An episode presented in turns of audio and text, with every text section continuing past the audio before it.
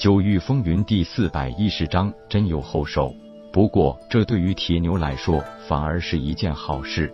毕竟，如果对上一个弱者，或是根本不堪一击，那也就没有了战败敌人的喜悦感和成就感。而说到铁牛所掌握的武技，至今为止也不过是最初夜空教给他的惊雷刺，以及后来本命神兵战神枪的传承战绩万里封疆十三式。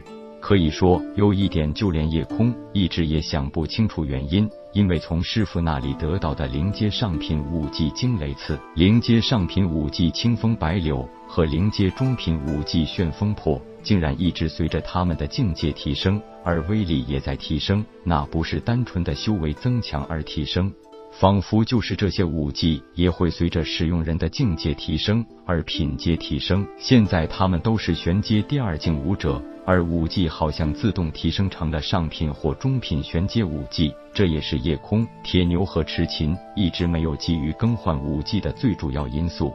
夜空对于恩师宁布谷充满了疑问：为什么他会有这么奇异的武技和功法呢？只是师傅早已不在，这个疑问也就成了他心底的一个谜。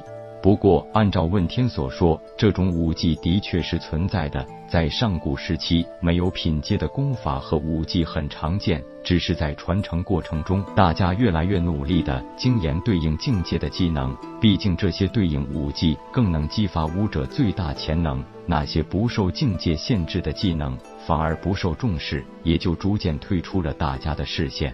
铁牛可以说是一个很练就的人，他对惊雷刺这门武技更是情有独钟，而且也坚信，只要能真正的用心精研，最普通的武技也可以发挥出最强大的威力。况且惊雷刺这门武技简单直接，对于使用长枪的武者来说，绝对是量身定制的杀手锏。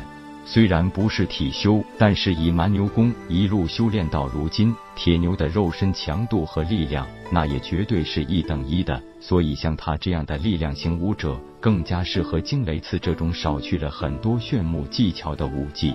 用兄弟两人的心得来说，没有什么最强的武技，只有最适合自己的武技。而林长云此刻所使用的武技是真正的玄阶武技，而且堪称极品武技，名为怒雷斩，也是最适合雷属性的刀法。如果不是运气不好遇到了夜空、水清柔、铁牛这三个变态，手中的重刀也堪称同阶无敌的。然而世事难料，就是这样不尽人意。虽然也只是比水清柔和铁牛差了那么一点点。但就是这一点点，就让他成为了一个校花。不但要屈居夜空之下，在当今青年一代中，前三都不能进入。曾几何时，他也是高傲的天骄，也是集万千宠爱于一身的少年才俊。作为魔族魔尊座下四少帝，虽然实力比水清柔差了一点，但他其实是最受魔尊大人器重的，因为他杀伐果断，工于心计，远比水清柔更适合魔族少帝的身份，也更有领导魔族大军的能力。所以这一次，魔尊大人曾亲自耳提面命，并且送给他一件保命法宝。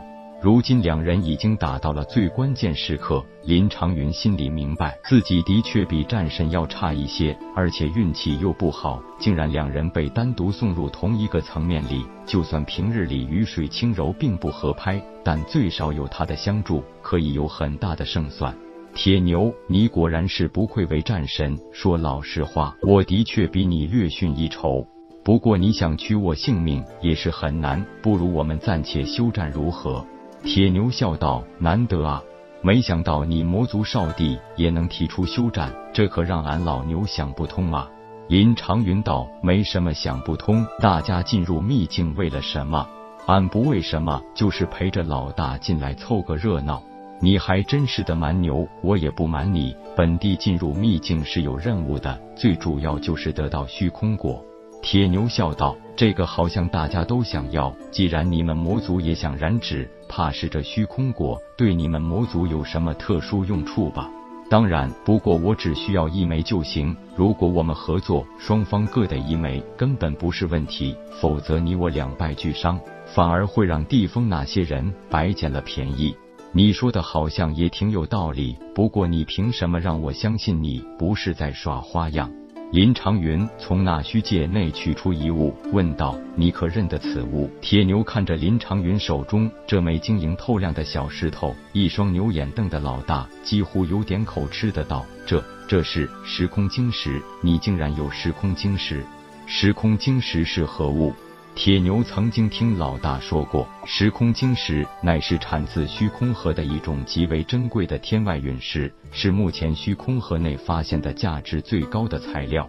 它无需特殊加工炼制，只需要武者对其滴血认主即可。但是这种晶石对武者精血十分挑剔，被他认可的精血才行。而武者一旦得到了晶石的认可，这枚晶石也就成了武者的一道最强保命符。在遇到危险之际，只需要把灵力注入晶石，武者会瞬间跨越当前空间。这种效果类似于归真境超级强者才能拥有的瞬移技能，那是只有掌握了空间和时间法则的情况下才可以施展的技能。但是瞬移一次最少要消耗武者三分之一的灵力，而使用时空晶石只需要一点点灵力就够了，并且可以连续使用三次。瞬移的距离取决于时空晶石的大小，而每一枚晶石的使用寿命一共是九次，之后就会变成一堆灰色粉末。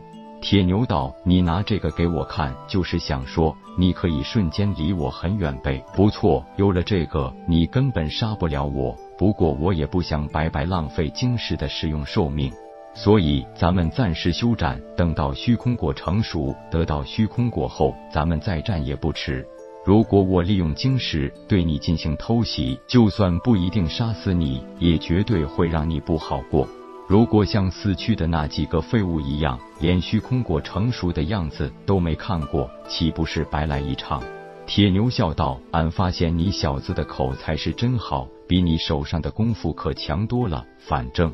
就算俺现在杀了你，也不知道怎么离开。还有三个月，如果这里只剩下俺一个人，那也挺无聊的。俺就答应你了。本章结束，各位朋友，动动你发财的小手，为倾城点赞、订阅、分享，您的鼓励是我坚持下去的动力。